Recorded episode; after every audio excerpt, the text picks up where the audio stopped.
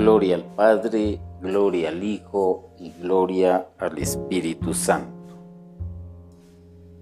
Siguiendo con lo que es el libro del Apocalipsis, vamos a encontrar también un dato muy interesante con respecto a este libro que como ya dije anteriormente, es un libro que está escrito con ciertos símbolos que solo entendían los cristianos. Traduciéndolo a nuestro lenguaje, es decir, en clave encriptado. Y se habla de las siete cartas dirigidas a las siete iglesias. Pero veámoslo de esta manera. Jesús resucitado le ordena a San Juan que escriba a cada una de las siete iglesias del Asia Menor. Estas iglesias, como recordaremos, son las iglesias que fundó San Pablo. Y les decimos fundó porque son iglesias nacientes que nacieron a raíz de los viajes de San Pablo. Según algunos comentaristas, el número 7, que indica plenitud, puede interpretarse como la totalidad de las iglesias, la iglesia universal.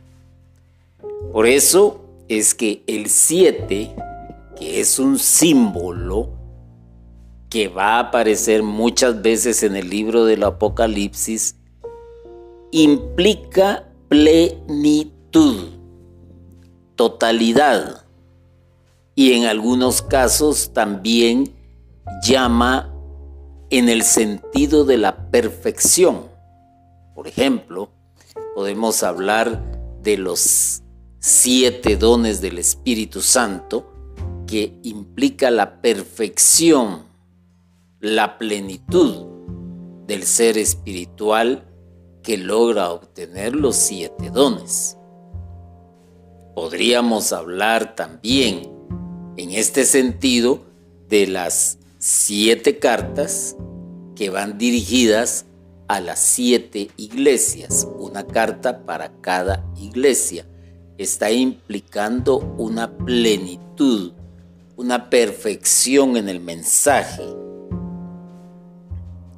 y recordémonos también que según la tradición nos traslada las siete palabras de Jesús en la cruz, que indica la perfección en el mensaje final. Entiéndase bien en el mensaje final de Jesús antes de glorificar al Padre. Esto nos debe de llamar la atención para no crear confusión o equivocaciones cuando se habla acerca de este libro del Apocalipsis. Entonces, entendiendo que significa la Iglesia Universal en su conjunto como la totalidad, estas siete cartas forman un todo, como una única carta pastoral que Jesús envía a los cristianos de las varias iglesias. Un todo, un único mensaje dirigido a la iglesia en su totalidad, aunque esté segmentado en siete partes. Es una forma de decir, ustedes son así, pero aquellos no son así. Eso quiere decir que en la iglesia algunas personas son de una manera y otras no son de otra manera. Pero para entender un poquito más esto, por ejemplo, hoy en día eh, se está acostumbrado a ver series de, eh, de películas o novelas, como le quieran llamar, antes eran novelas, ahora les llaman series, que generalmente transmiten los canales eh, por cable, llamémosle así, o bien los canales ya más privados como Netflix, como Amazon Prime o como Disney. donde encontraron un tesoro para mantener al televidente pegado al televisor, el crear series. Un capítulo trata una parte, otro capítulo va a tratar otra parte, o una temporada tratará todo un conjunto de dividido en capítulos, pero al final hay una trama única. Algo así es esto de las siete cartas que forman un todo como una única carta pastoral que Jesús envía a los cristianos de las varias iglesias. En ellas, Jesús somete a cada iglesia a una revisión de vida. Ah, somete a la iglesia a una revisión de vida. Así de simple, somete a la iglesia a una revisión de vida. A que haga conciencia cada individuo. A veces nosotros tenemos un mal concepto de lo que es iglesia.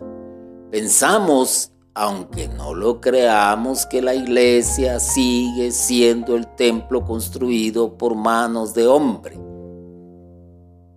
Ese es un punto de reunión para que la iglesia tenga su encuentro como tal con el Señor la iglesia, no olvidemos, es la asamblea que está conformada por cada miembro bautizado de la iglesia.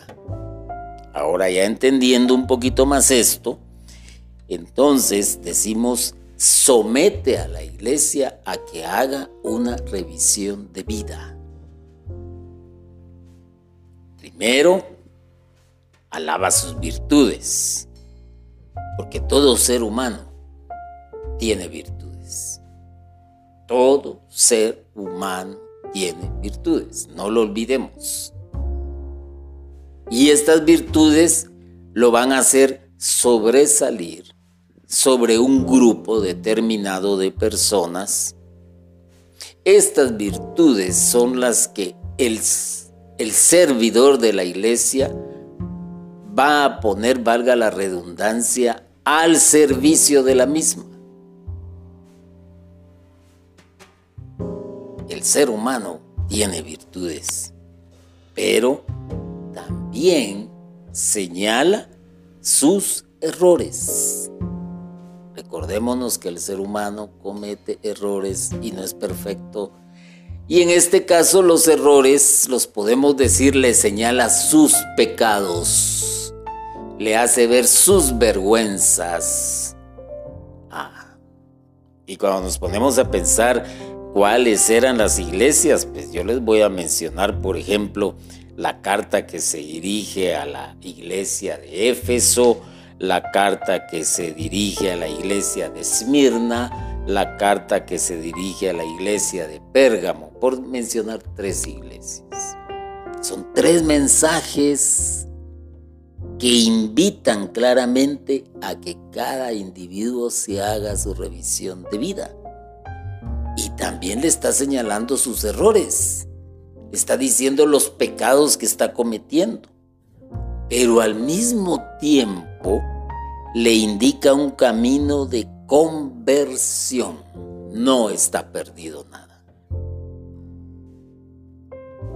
A pesar de tus virtudes, a pesar de tus pecados, tienes una oportunidad de dejarlos atrás, de volverte al Señor, ¿ah? de convertirte,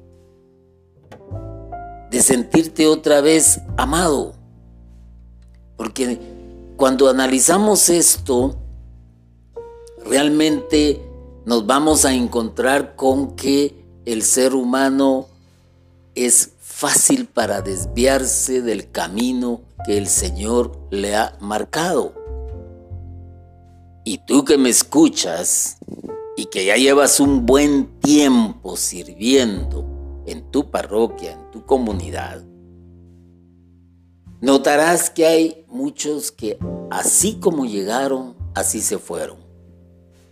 Así como los mirabas orando, asistiendo a los servicios religiosos, participando en las diversas eh, eventos de la misma comunidad, de repente ya no quieren oír nada de la comunidad, no quieren, no quieren saber nada de la iglesia. Mm. Ahí está el asunto. Han perdido la fe, se han desviado del camino que el Señor les ha marcado. Pero para ellos también existe, porque el Señor lo dice y le indica nuevamente el camino de la conversión. Pero no se queda todo ahí.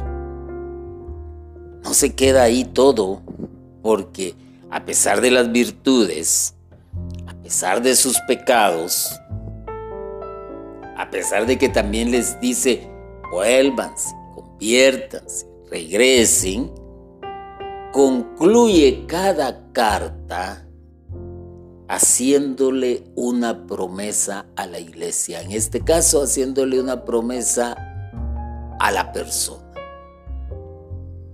Porque los que conforman la iglesia son personas. Entonces el Señor aquí no está acusando como, pues, se podría pensar, sino más bien se está diciendo, mira, qué bueno, eres un excelente servidor, también me alegro porque oras, porque predicas, porque también ayudas al necesitado, porque le tiendes la mano al que está caído, porque confortas al que está pasando por penas. Esas son tus virtudes, pero, pero, ahí viene el pero, pero también tienes tus errores, mientes, incumples tus promesas, te portas con rebeldía. Ah, pero yo te amo y te invito a que dejes eso atrás y te vayas en el camino del proceso de conversión. Y yo te ofrezco la vida eterna. Ah, más o menos esa es la línea que lleva cada, eh, cada carta cada mensaje que para algunos pues podrá sonar duro, para otros podrá sonar así una cosa terrible, porque esa es la realidad. Estas cartas indudablemente son una bella reflexión para cada comunidad cristiana en la actualidad. Y fíjate que para entender un poquito más esto, pudiéramos decir que aquí en Guatemala pues eh, hay parroquias. En una zona existen dos, tres, cuatro parroquias o una única. Y pudiésemos plantearlo de esta manera que el Señor viene y quiere dar un mensaje a un decanato que está conformado por diez parroquias y que le diría pues eh, le voy a escribir a la parroquia 1, a la parroquia 2, a la voy a enviar 10 mensajes, pero que en su conjunto y en su totalidad es un mensaje para todo el decanato, para el decanato. ¿ah? Así es esto. A veces nosotros nos ponemos en el papel de aquellos que estaban orando en el templo de uno que decía, Señor, yo no soy como aquel, Señor, yo no miento como aquel, Señor, yo no soy un bárbaro como aquel, mientras que el otro simplemente estaba inclinado y pidiendo prácticamente perdón. He ahí la diferencia. A veces se leen las sagradas escrituras, es un mensaje para cada quien. Y se pone en el papel de virtuoso. se pone en el papel de no pecador. Y cuando le hacen ver sus errores, siente que le están poniendo el dedo en la llaga. Ah, increíble. Y no debe de ser así. Hay que aceptar la corrección que viene de parte del Señor y aguantar cuando el Señor por medio de su palabra, nos hace ver los errores en, que nos, en, que, en los que incurrimos. Esto y este mensaje que es lanzado a las siete iglesias por medio de las siete cartas, son mensajes que no han perdido actualidad, son mensajes vigentes. Y los temas que se enfocan son los temas esenciales del cristianismo de toda la iglesia. Hermano y hermana, dejo pues esto para tu reflexión y que cada vez que abras la Sagrada Escritura, también lo hagas con un pensamiento de que es un mensaje dirigido hacia tu persona. A veces nosotros cometemos un error, por ejemplo, cuando decimos, ah, la primera epístola a, Juan, eh, la carta a los romanos o como nosotros lo querramos interpretar, ah, no es para mí, es para ellos. Momento, momento. Tú eres iglesia.